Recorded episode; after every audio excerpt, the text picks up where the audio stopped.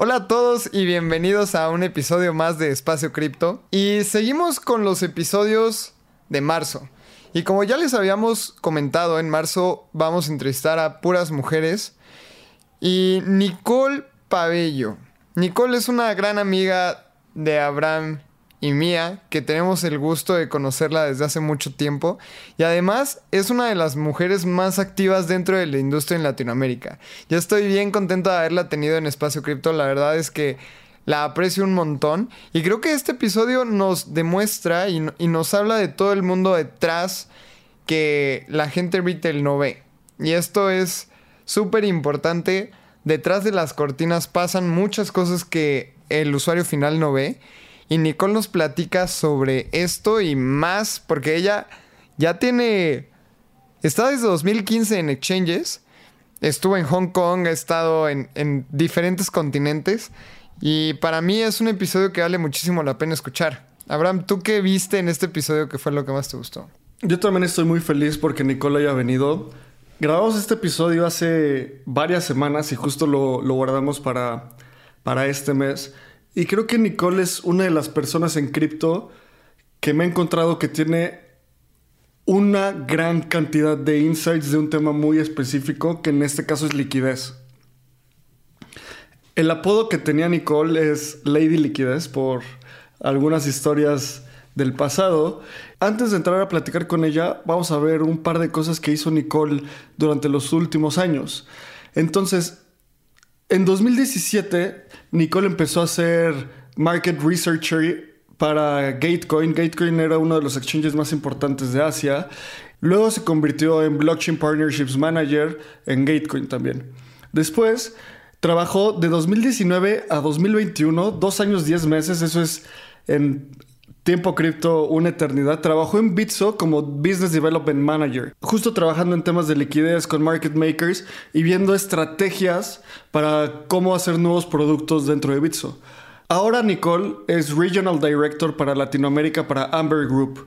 Amber es una de las empresas más importantes en, en cripto en, en, los últimos años. Tiene un montón de productos, son proveedores de liquidez, Amber Group levantó 100 millones de dólares a una evaluación de un billón en junio de 2021 y últimamente justo acaban de levantar una ronda a una evaluación de 3 billones en febrero de este de 2022. Entonces está creciendo muchísimo y Nicole es una parte fundamental de ese equipo en Latinoamérica. Entonces es súper inspirador, es una gran gran amiga. Justo cené con ella hace un par de días y bromeábamos que esa era la segunda vez que nos conocíamos. La primera vez fue en mi boda, literalmente. Entonces, pues qué bueno que esté aquí. Sí, además, Amber mueve más del 5% del volumen a nivel DeFi y CeFi y ha tenido inversiones súper interesantes como en One Inch. Ellos fueron los líderes en la ronda de inversión en la última ronda de One Inch.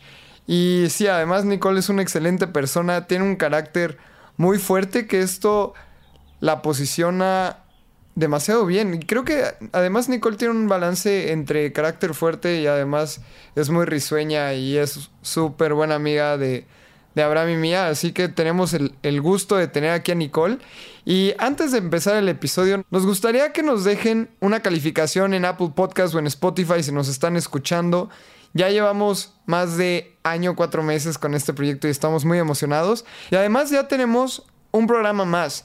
Los lunes a las 7 de la noche estamos streameando en vivo en YouTube, Twitch y Twitter sobre las noticias más importantes y sobre lo más relevante de la semana. Ahí estaremos Abraham y yo todos los lunes a las 7. Y ahora sí los dejamos con Nicole Pabello, Regional Director de la TAM de Amber Group. Estás escuchando Espacio Cripto, un podcast que te ayudará a entender la fascinante industria de las criptomonedas y mantenerte al día con lo que está pasando en este mercado. Este espacio cada día se vuelve más relevante y es fundamental continuar entendiéndolo. Aquí buscamos explicarte qué es Bitcoin, Ethereum y el increíble mundo de las criptomonedas de una forma clara y entretenida. Yo soy Lalo. Y yo soy Abraham. Ojalá disfrutes este episodio. Vamos. Venga.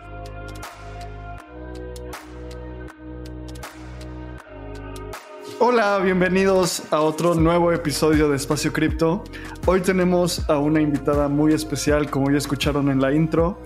Ella es Nicole Pabello y es un episodio muy especial porque la última vez que los tres coincidimos, tanto Nicole como Lalo y yo, fue en mi boda, hace como un par de meses. Así que hoy venimos a hablar sobre el espacio cripto. ¿Cómo estás, Nicole? Muy bien, súper contenta. La verdad es que sí. La primera vez que los vi físicamente fue en tu boda, después de haber trabajado un año y meses con ustedes. Entonces, sí, nueva modernidad. Sí, estuvo bien interesante y también Nicole y yo tenemos ahí una manera de conocernos medio extraña porque cuando trabajábamos en Bitso, yo entro al equipo en el que estaba Nicole y pues muy amigablemente le escribí y le dije, oye Nicole, ¿cómo estás? ¿Qué tal tu vida? Me encantaría hablar contigo. Y nada más me contestó, si es para tu zero fees, o sea, a los empleados de Bitso no, no les cobran fees, nada más me puso, si es para tu zero fees, entonces escríbele a tal persona. Y ya como que me intimidó un montón Nicole.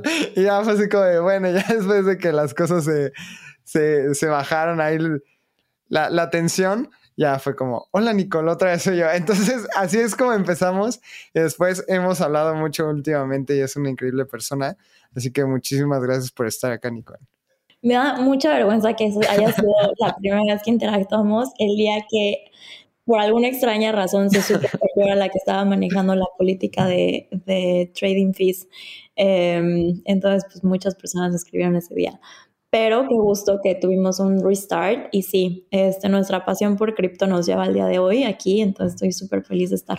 Buenísimo. Oye, Nicole, justo tú y yo hemos platicado mucho sobre cripto y yo creo, conozco bien o me has contado tu historia, que es una historia muy interesante, muy internacional y transcontinental.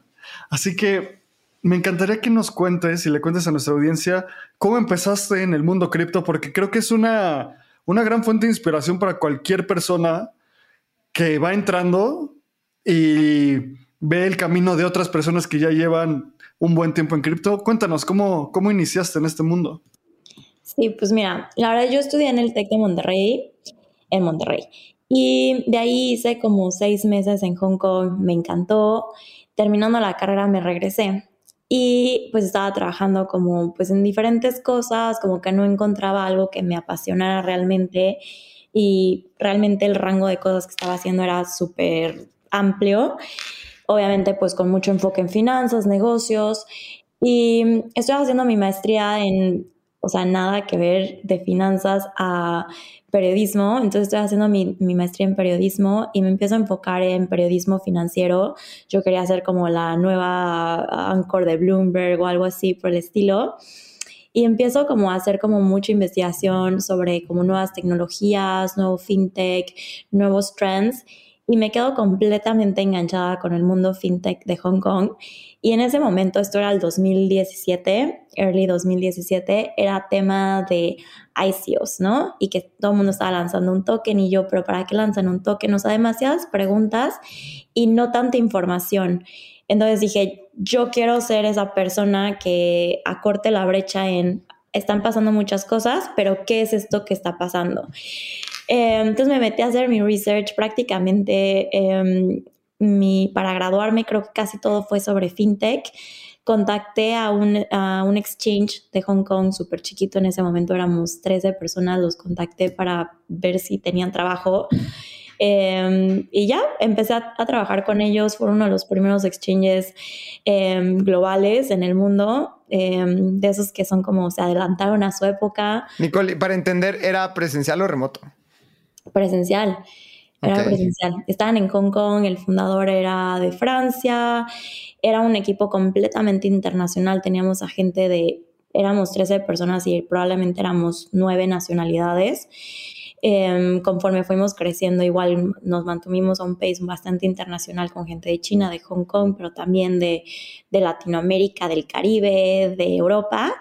Entonces era como un momento muy emocionante donde se hablaba muchísimo de lo disruptivo que podían ser eh, las criptomonedas y cada día era un día nuevo. O sea, obviamente cada día es un día nuevo, pero era un mundo nuevo de ahora este ICO está lanzando, ahora hay nueva esta tecnología, ahora estamos hablando de interoperabilidad, ahora de, escalabilidad, o sea, todos los días había un tema que a la fecha siguen siendo temas que se están desarrollando en la industria y era como de dónde nacieron. Em, entonces así empecé en un exchange de 13 personas en Hong Kong. Eh, súper agradecida, tuve, tuve la oportunidad de hablar y de estar en contacto con muchos proyectos que ahora son enormes, top ah, del market cap. Em, entonces, bueno, así empecé, me, me super enganché, la verdad. No hay más, no hay más definición. ¿En qué año fue eso? 2017. 2017, en el pleno ICO boom.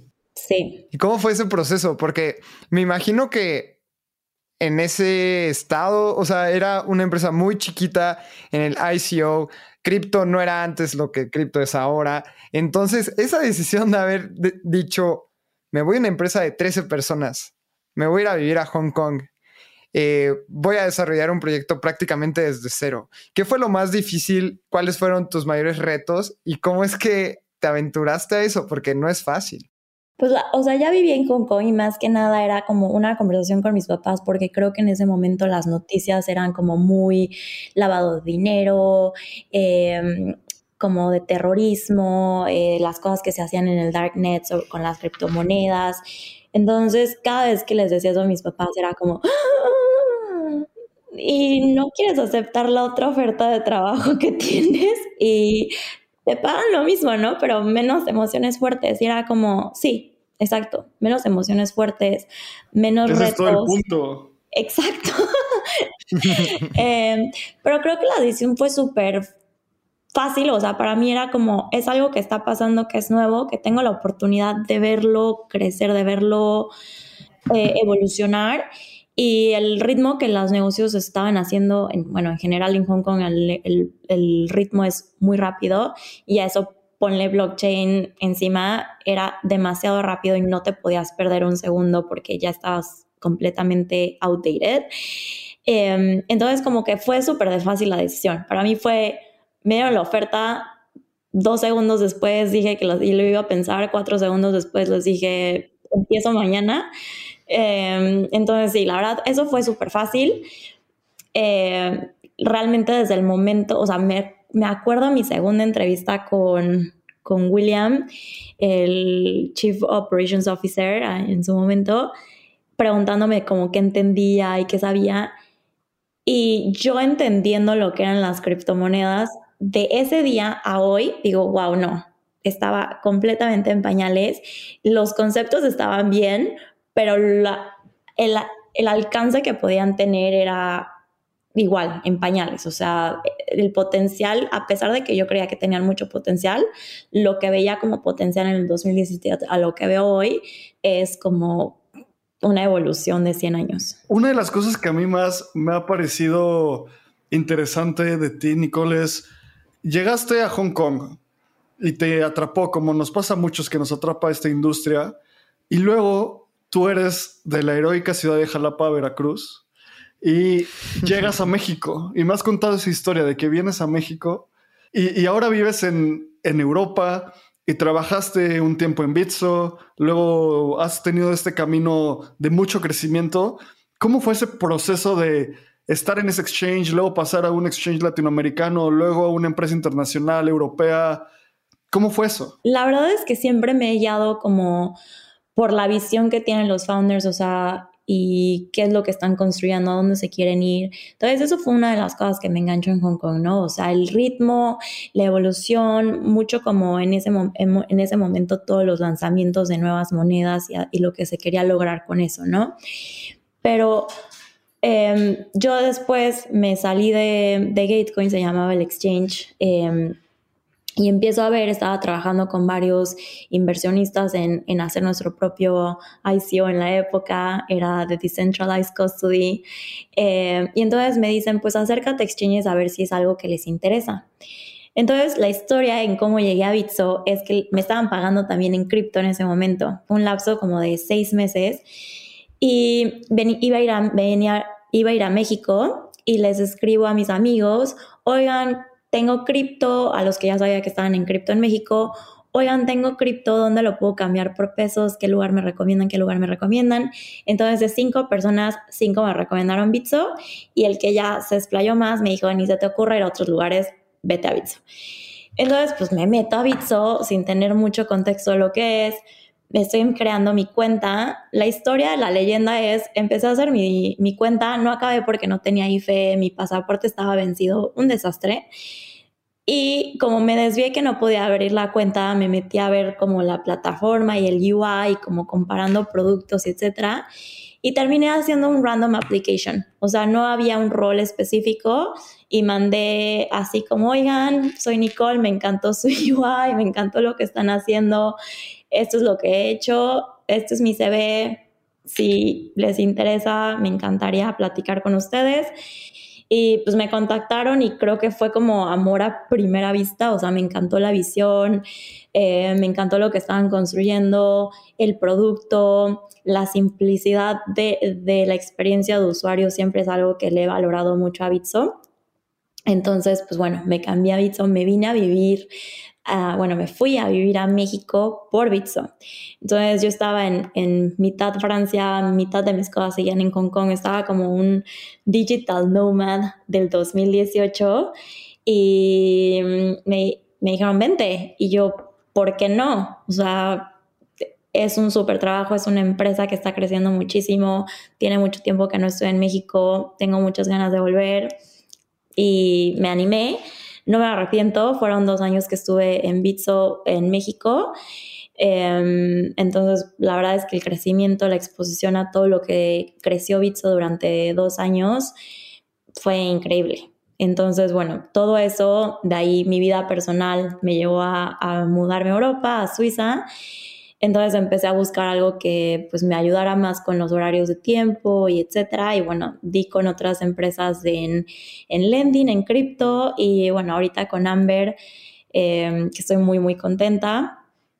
Em, llevo apenas dos meses, pero bueno, siento que también llevo mucho tiempo. Los conozco desde el 2016, entonces para mí es como, wow, estoy con, con estas personas que desde, el 2016 voy siguiendo qué han estado haciendo y cómo han ido creciendo. Es, esa historia se me hace bien interesante y como pues estoy imaginándome toda la trayectoria de Nicole de país a país y eres una trotamundos muy interesante. Y ahorita que estás en, en Amber, sabemos que es Amber porque nosotros tres estamos en el medio pero mucha gente que nos escucha probablemente nunca ha escuchado de Amber y muy probablemente ha usado sus servicios o ha estado relacionado a Amber. Entonces, platícanos más qué es Amber y para los, que nos escuchan, si han escuchado el término de, de whales o ballenas, este, probablemente Nicole sea una de ellas. Entonces, platícanos un poco más sobre Amber y qué. No, no soy ninguna ballena, me gustaría. Este, pero sí, Amber, bueno, Amber tiene una trayectoria también larguísima en el mundo de cripto, como les platicaba desde el 2016. Me acuerdo haber conocido uno de los founders en, en Meetups, o sea, que a él le hacía como también esta como diría mi mamá, como jiribilla de entrar a cripto, estaban tradeando offline, decían como tenemos que hacer más, este, venían obviamente del mundo de FX, de trading, etcétera, entonces ya tenían ese conocimiento. Entonces se convierten en, en market makers. Entonces, market makers, proveedores de liquidez. Entonces, bueno, lo que viene siendo es alguien quiere comprar y en este mundo de cripto que en el 2016, 2017, 2018 hubo un boom de muchísimos exchanges, entonces había mucha fragmentación de liquidez. O sea, algunas personas querían vender en lugar, nadie estaba comprando, en otros lugares alguien quería vender a un precio que no, no era el precio internacional. Entonces había mucha fragmentación de liquidez. Entonces, pues traerse el modelo de market making del, de, mm, de, la industria de, tradición, de finanzas tradicionales de TradeFi a hacer los eh, mercados más eficientes era algo, un, un nicho que no estaba completamente explotado y es algo donde Amber se enfocó Amber empezó a crecer obviamente en, en Asia, donde había un, un boom eh, muchísimo mayor que en el resto del mundo. Empezaron a, a tradear en, en, los exchanges en Asia, pero bueno, siendo cripto y siendo activos que no tienen fronteras, pues obviamente también estaban tradeando en, mercados emergentes. Actualmente tradean más de 105 eh, exchanges, DeFi y CeFi. Entonces, bueno, empieza como un proveedor de liquidez. Alrededor de eso tiene toda la infraestructura y obviamente conexiones, manejo de riesgos para poder operar eh, OTC poder hacer préstamos, poder hacer muchísimo más como suite de productos alrededor de lo que es como el, la naturaleza de, un market maker, que es hacer trading. Em, entonces, bueno, ahorita estamos en la segunda fase, yo la llamaría, una, la primera era donde Amber daba eh, servicios de empresa a empresa, entonces tú necesitas liquidez, ya seas que seas un token o que seas una empresa de, de exchange, y ahorita estamos en la parte donde ya tenemos toda esa infraestructura, es escalable. Y bueno, ahorita estamos yendo también hacia el retail en diferentes áreas de, y regiones del mundo. Entonces eso es en, en nutshell, pero bueno, tenemos servicios de swap, tenemos, no sé si se las estoy sobrevendiendo, pero tenemos earn, tenemos execution, you name it. Claro, justo es bien interesante cómo todas las empresas en el espacio cripto van evolucionando. Alguien que empieza como un market maker, después va expandiéndose porque el mercado crece muy, muy rápido. Y lo podemos ver en los, con los exchanges, con exchanges que empiezan con un servicio muy simple y luego van agregando nuevos servicios cada, casi que cada semana, cada mes. Y algo que hemos platicado mucho en espacio cripto y que no es tan fácil de entender es el concepto de, liquidez. Sabes, la gente se mete a su exchange favorito, hace una conversión o hace un market order y dice, ah, listo, ya, compré Bitcoin o compré Ether o lo que sea. Pero es, no es tan intuitivo entender qué pasa con la liquidez.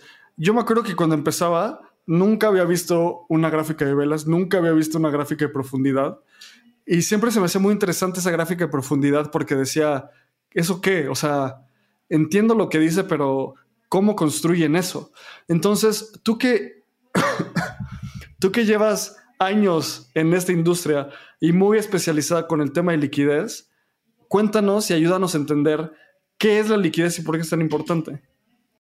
Súper, la verdad es que el número de personas que me han preguntado eso, no sé si es por mi apodo o si es porque es una pregunta que realmente, em, o sea, muy pocas veces la gente, exchanges o, bueno, personas en el medio, se toman el tiempo de realmente hacer ese, ese bridge, ese puente de, educación, ¿no? Entonces, la, la realidad es que hay conceptos que se generalizan o se asumen, ¿no? Entonces, por ejemplo, normalmente es como, ah, es que no hay mucha liquidez, entonces por eso no compro ahí o no vendo ahí. Y realmente lo que, lo que están viendo es un indicador de volumen, un volumen 24 horas, ¿no? Y ves poco volumen y dices, no, pues ahí no hay liquidez. Cuando en realidad sí van súper de la mano pero poco volumen no quiere decir poca liquidez. Entonces, liquidez es la habilidad que tienes para convertir un activo en otro. Entonces, por ejemplo, no es lo mismo tener 100 dólares, que es un activo extremadamente líquido, a tener, y punto estar viviendo en Canadá y tener 100 pesos mexicanos. Probablemente la habilidad en que conviertes esos pesos mexicanos en, en dólares canadienses es más complicado. Entonces, por ende, el dólar es más líquido que el peso, ¿no? Entonces, es la habilidad de convertir algo en activos. Entonces, hablando de, de, criptoactivos, pues si quieres comprar Bitcoin, pues va a haber muchos factores que van a definir si un exchange o si un lugar es líquido y tiene liquidez. Entonces, el precio, ¿no? Entonces, si, digamos que Bitcoin ahorita está a 100 dólares y te lo están comprando a, y lo terminas comprando a 120, pues el precio te está diciendo que realmente pues, no había esa, esa eficiencia en el mercado de compra y venta a un precio eh, internacional de, o un punto de referencia.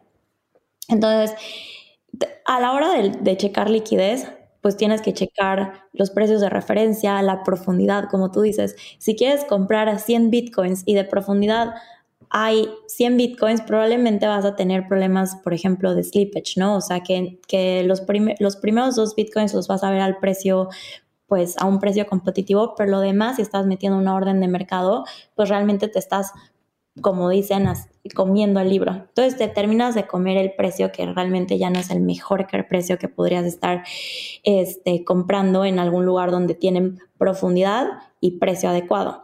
Entonces, la, liquidez se, mide de diferentes maneras. la liquidez es algo difícil de medir porque se tiene que medir en diferentes momentos del, día, ¿no? Entonces, si yo te digo que yo soy un exchange completamente líquido el 100% del tiempo, pues quiere decir que en el cualquier momento del día que, veas, si quieres meter una orden lo suficientemente em, grande, la podrías eh, la podrías meter sin problemas de que el precio no hay o no hay quien quiera vender, no hay quien quiera comprar. Entonces, más, más o menos es eso. Em, es mucho de análisis de, de, las velas. Para eso también existen los proveedores de liquidez, los market makers, para asegurarse que hay profundidad en los libros. Sí, o sea, la capacidad que los market makers se dedican pues a dar eso, ¿no? Profundidad, hacer que el precio sea eficiente. Eh, normalmente algo que se caracteriza de un market maker es que está conectado a más de un exchange. Entonces pueden hacer ese sourcing de precios, pueden hacer ese, esa sourcing de liquidez, ¿no? O sea, si en un lugar ven que hay mucha venta, pero no, no está haciendo mucha la compra, pues pueden em, como conectar de un lugar a otro a través de sus operaciones de, de, de trading. Sí, pero este tema de liquidez es de unos temas que más me apasionan. Y hace poco estuve leyendo un artículo, obviamente no me va a llevar ahí el, el, foco, pero escribieron en Bankless un artículo que decía Liquidity is the new bandwidth, que es la liquidez es, es el nuevo ancho de banda. Y me encantó porque explica que en Web 2 el ancho de banda, pues este es este tema como de 5G, 4G y es la manera en que se transfiere la data. Entonces, si tienes un buen ancho de banda, puedes transferir data muy rápido. Y en Web3, ese ancho de banda es la liquidez y es la única manera entre que alguien se pueda comunicar con otra persona.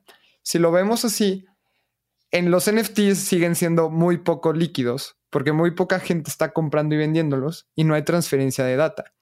Ahora, lo que hace Amber y lo que hacen este tipo de proveedores de liquidez es que la gente puede interactuar y que pueda haber una transferencia de datos, así sea monetaria o sea en un sistema de Web3, lo que estábamos platicando, DAOs. Eh, yo, yo colaboro en Bankless DAO. Si, si quiero pagar, si, si quiero que alguien me pague y no hay liquidez, entonces de nada me sirven los tokens de bank.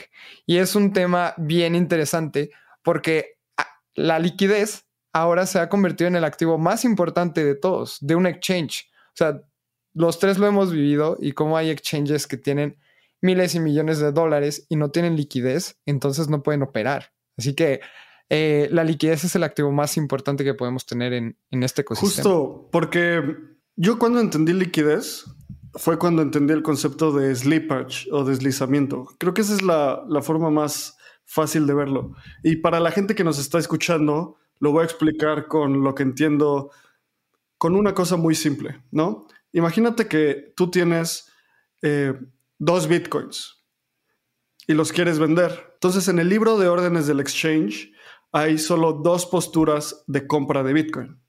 ¿A quién se los vas a vender?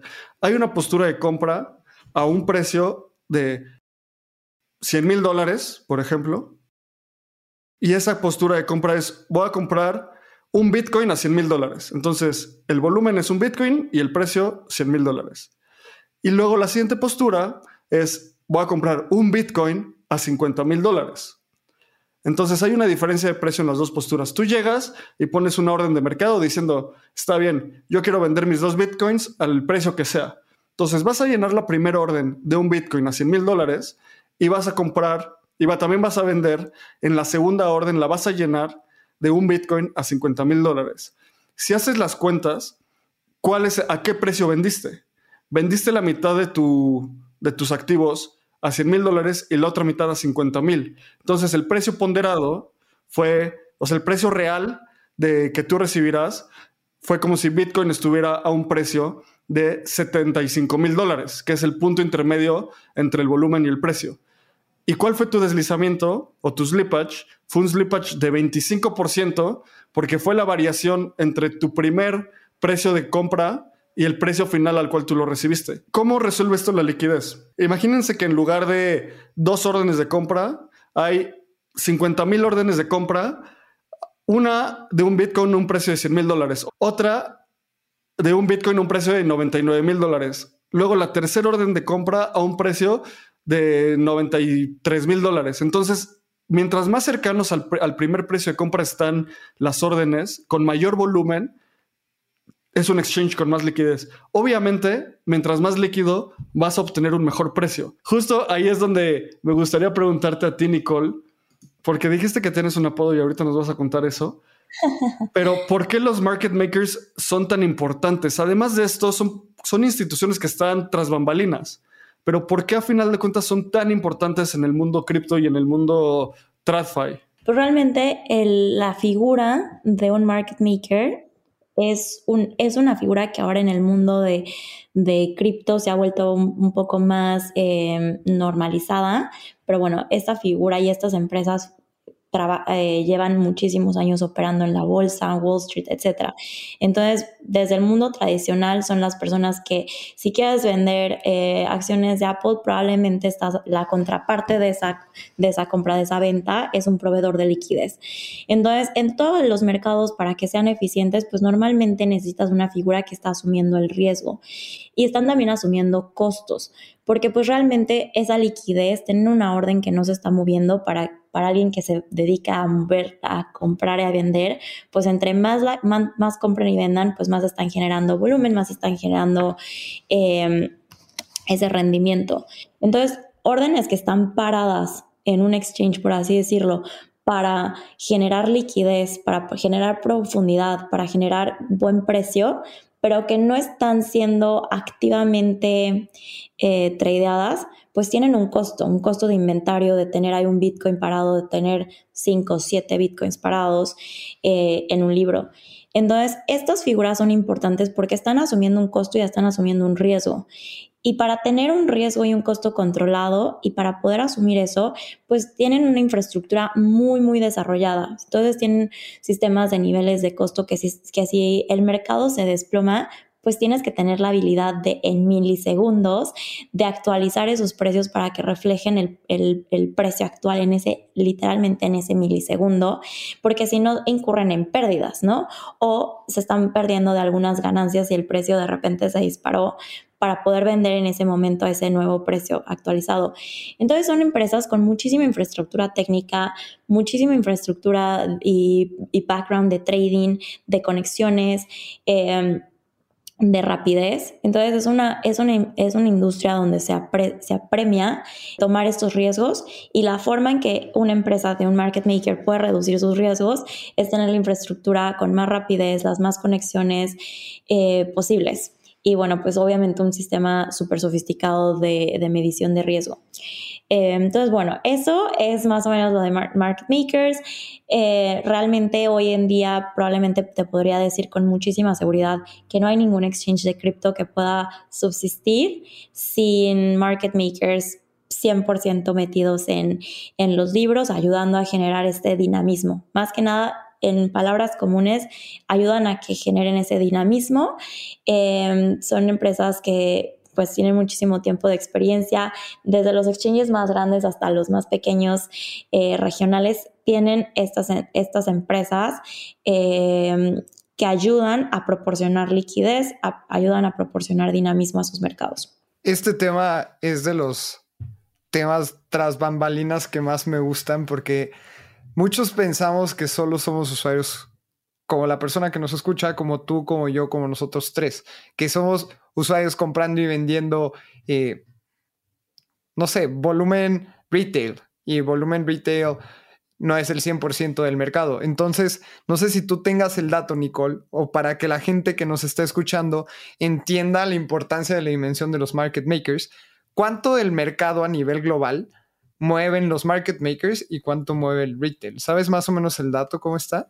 La verdad es que cambia muchísimo de exchange a exchange. O sea, hay exchanges donde el 50% de, de, su, de su volumen es generado por no solo uno, sino varios market makers. Hay mercados donde suelen, donde hay pues muchísima acción de retail, donde el market maker es 20-25%. Eh, pero global, la verdad es que no tengo el dato. Pero es interesante cómo nos estás dando cifras 25%, ¿no? O sea, 25, 50%. Prácticamente, eh, si se van los market makers, el, ecosistema no, no se soporta con los retails, ¿no? Entonces son estas empresas gigantescas comprando y vendiendo a nivel eh, automatizado, que de repente ahí es cuando traders, si estás escuchando esto, pues eh, ganarle un market maker es muy complicado. Entonces tienes que ser muy bueno o tienes que ser muy experimentado para estar dentro de estas olas de trading y que puedas ganar ahí unos pedacitos. Así es como funciona esto por tras bambalinas y por eso decía que, que este tipo de instituciones son como las ballenas que de repente pueden soportar estos Algo que se me hace súper interesante es que sí son instituciones e igual algunos market makers muy talentosos como tuvimos aquí a Matt de Sixtant hace, hace varios episodios. Y es una, son historias increíbles sobre gente inteligente, emprendedores que dicen, ok, los APIs de un exchange están abiertos a todo mundo. Si yo quiero empezar a hacer trading de mucha frecuencia, o sea, meter órdenes cada segundo, puedo hacerlo. No es como en otras industrias que las, la liquidez está cerrada tras, tras una barrera. Y hay gente que empieza a hacerlo y luego consigue capital y empieza a hacer un negocio. Entonces, es otro ejemplo de cómo en el mundo cripto todo está abierto y mientras tengas las ganas de ejecutarlo, la inteligencia y el capital, vas a poder tener un impacto bastante bueno y probablemente vas a tener también muy buenos retornos. Algo que a mí me está llamando mucho la atención últimamente es la migración de CeFi a DeFi en términos de liquidez o sea, estamos viendo claramente cómo en DeFi un market maker puede que tenga que rebalancear o, bueno, reestructurar sus estrategias porque ya no va a ser tan simple como meter, bueno, obviamente tan simple es, es muy reductivista porque es un proceso súper complejo, pero van a tener que evolucionar muchísimo en, en, sus estrategias de asignación de capital. No es lo mismo ponerlo en un automated market maker en Uniswap a ponerlo en un exchange tradicional. ¿Cómo estás viendo esa conexión de DeFi con market makers tradicionales hoy en día, Nicole? ¿Y cuál es el futuro de este punto? Me encanta la pregunta y de hecho, o sea, tratando de contestar eso, pero también platicando lo que decías que hoy en día y en el mundo de cripto cualquiera se puede conectar a unos APIs y empezar a, a, emitir órdenes, ya sea por segundo, por milésima de segundo, y bueno, dependerá de la sofisticación de, de, cada uno. Es una de las cosas que más me apasiona de cripto, ¿no? Que está abierto para quien quiera y quiera evolucionar en eso y tenga el conocimiento o esté dispuesto a adquirirlo, ¿no? Y bueno, la historia de Sixtan es una historia que me encanta eh, y los considero un equipo de lo más top del mundo, pero algo que creo que es el siguiente nivel de esto, es todo el mundo de DeFi y cómo la liquidez, pues aunque fuera algo high frequency eh, eh, trading de alta frecuencia, es algo que, bueno, ya se veía mucho en, en el mundo de CeFi y a pesar de que está abierto para todos, pues sí hay barreras de entrada, ¿no? Tener el capital para poder llegar a comisiones más bajas, ¿no? Por ejemplo, la mayoría de los exchanges trabajan con un esquema de comisiones que entre más tradeas, pues más menos comisiones pagas. Entonces, pues realmente el que tiene ventaja de pues tener un rendimiento mayor porque te están poniendo un precio mejor y tradear más, es pues el quien pague menos comisiones, ¿no? Em, entonces, bueno, así en, en, DeFi también tiene sus constraints, porque entrar al mundo DeFi no es, no es, es relativamente fácil, pero también tiene sus costos de entrada, ¿no? O sea que las comisiones, por ejemplo, de Ether no son cualquier cosa, que si quieres entrar con mil pesos, se te van 500 en las comisiones, pues ya fue un costo de entrada carísimo. Em, entonces, realmente sí veo una evolución de CeFi en DeFi, en democratizar la liquidez y se, empezó a ver con muchísimos jugadores completamente ser humanos como tú y yo en vez de máquinas que empezaron a proveer esa liquidez en nuevos protocolos, en nuevas eh, albercas de liquidez, en Uniswap, en, en todos estos nuevos eh, protocolos que comenzaron con, un, con, muy gran, con una fuerza muy grande eh, el año pasado, pero sigo viendo muchas barreras de entrada y sigo viendo que son mercados que entre más protocolos haya, entre más pools de liquidez hay, pues más se fragmentan los recursos, ¿no? Si tienes 100 pesos y los tienes que poner en un solo lugar, ahora que tienes 100 pesos los tienes que poner en cinco diferentes lugares para, para, para estar conectado en varios lugares, pues te empiezas a fragmentar. Em, entonces ahí es donde sigo viendo que las figuras de, market makers, de gente que tiene toda la infraestructura para estar midiendo los riesgos, para tener el control de dónde están los fondos, cómo se está manejando, cómo está cambiando el precio segundo a segundo, tienen esta facilidad de pasar del mundo de CeFi a pasar al mundo de DeFi con unas barreras de entrada muchísimo más bajas que si yo por mi cuenta quisiera empezar con una estrategia de DeFi. Si es posible y lo estamos viendo y eso se me, me, parece increíble, pero ya a un nivel a escala, pues realmente sí necesitas todo, toda la tecnología y el equipo eh, para hacerlo de una manera con, pues, con riesgos controlados, ¿no? Sí, aquí hay cosas bien interesantes que están evolucionando en el mundo ahora DeFi, ¿no? Tenemos un proyecto en el que siempre hablo que es Tokmak y Tokmak lo que está haciendo es tú compras el token, se llama Tokmak, y reactiva y mete liquidez en proyectos en los que la gente vote y en lo que vea Tokmak que necesita liquidez. Entonces tenemos un libro como ETH contra DAI.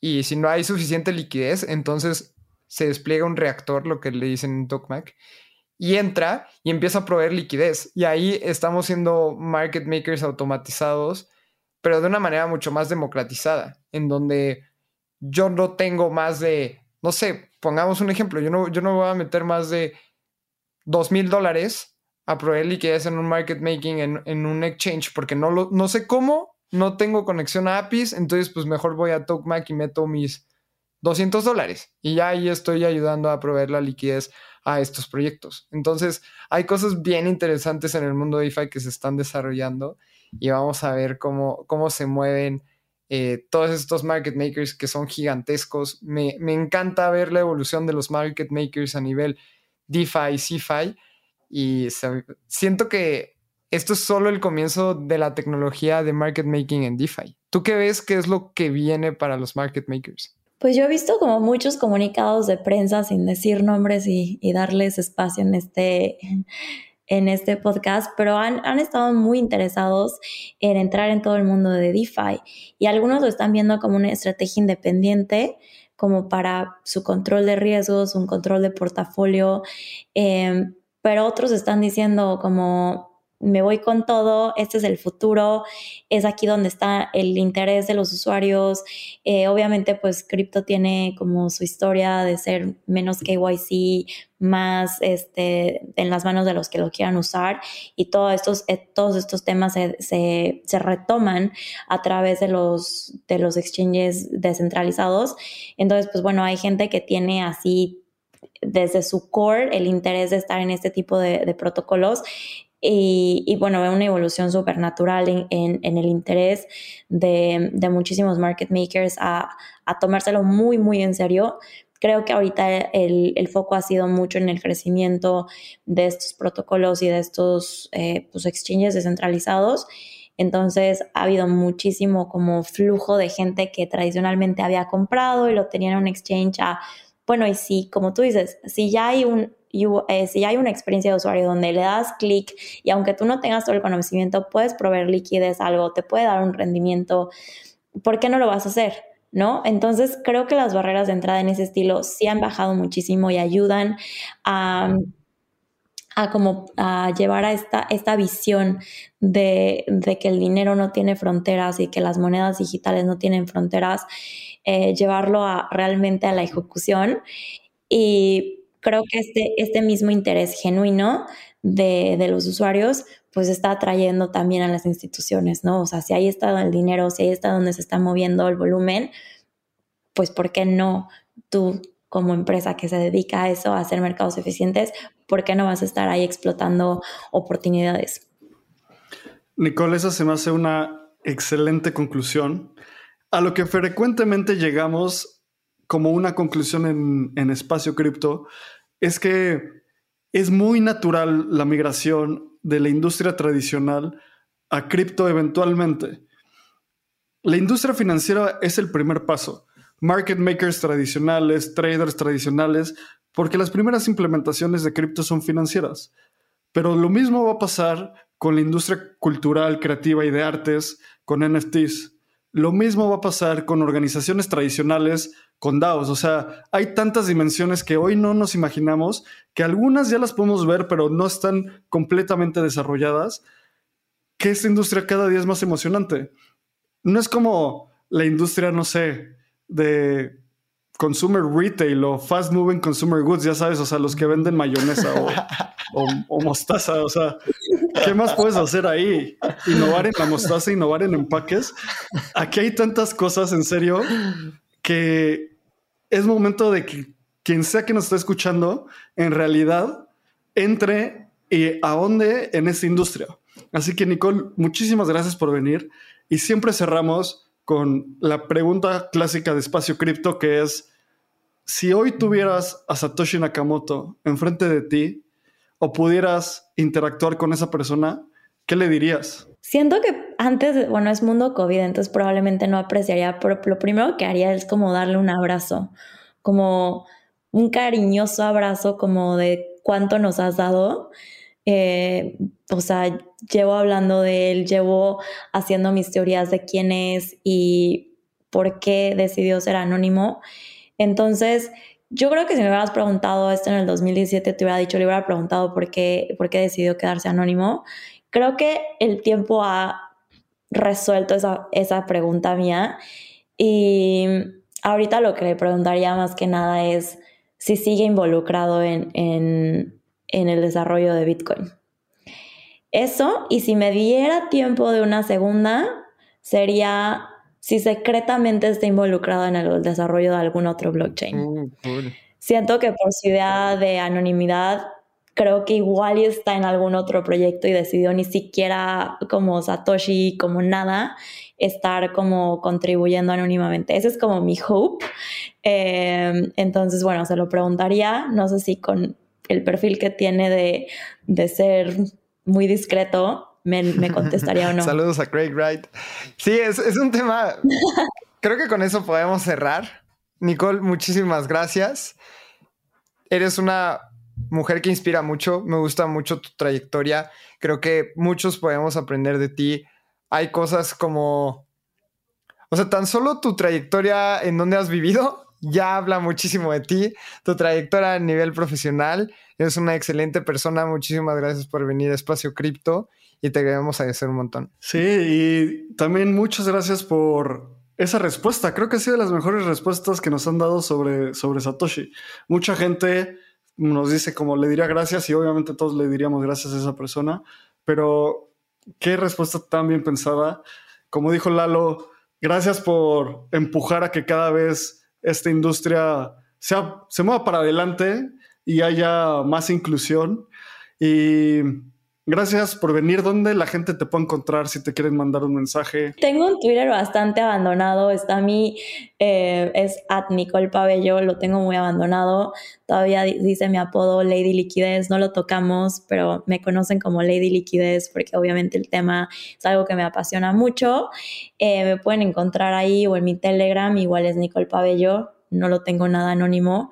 Em, entonces, me pueden, me pueden mandar mensajes, siempre estoy abierta para cualquier conversación. Excelente, Nicole, muchísimas gracias. Recuerden a todos sumarse al canal de Telegram de Espacio Cripto, ya somos más de 400 personas. Ahí ya dijo Nicole que se iba a sumar. O bueno, no lo dijo, pero le vi la cara.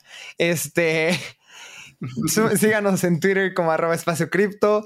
Estamos en Instagram como arroba espacio porque ya tenemos el INS.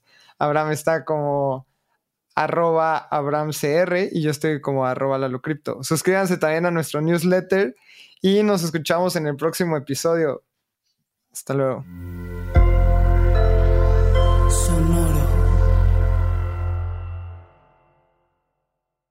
Este guion de Mundo Futuro lo escribió una inteligencia artificial. Imagina un mundo donde la tecnología se convierte en una extensión natural de nuestras vidas. Donde cada experiencia se eleva a niveles inimaginables de simplicidad. Un mundo donde los límites se desdibujan y las ideas se hacen realidad con un solo toque. El mundo cambiará más en los próximos 10 años que en los últimos 100. Yo soy Jorge Alor. Yo Mario Valle. Y yo Jaime Limón. No te pierdas Mundo Futuro, el principio del fin. Disponible en cualquier plataforma de podcast. Mundo Futuro, Mundo Futuro. Step into the world of power, loyalty, and luck. I'm gonna make him an offer he can't refuse. With family, cannolis, and spins mean everything. Now, you wanna get mixed up in the family business. Introducing The Godfather at ChumbaCasino.com. Test your luck in the shadowy world of The Godfather slot. Someday, I will call upon you to do a service for me. Play The Godfather now at ChumbaCasino.com. Welcome to the family. No purchase necessary. VGW Group. Void where prohibited by law. 18 plus. Terms and conditions apply.